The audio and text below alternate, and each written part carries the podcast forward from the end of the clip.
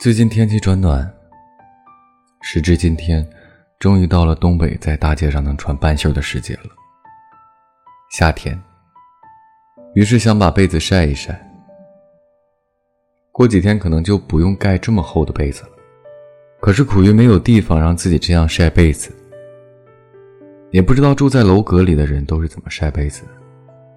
让我想起之前在学校、在家里晒被子的时候，被子挂在晾衣杆上，晒到太阳光没有那么强烈的时候，双手环抱着有阳光味道的被子回去。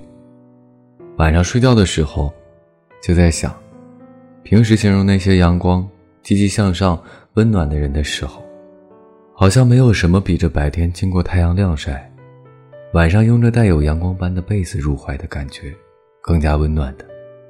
当然，要是有另一半一起感受，那简直是无比完美的一晚。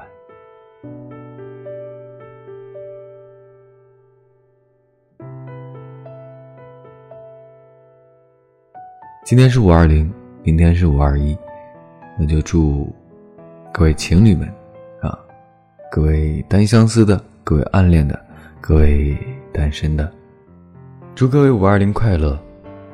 明天五二一也快乐。好了，今天想和你说的，想和我自己说的，就这么多。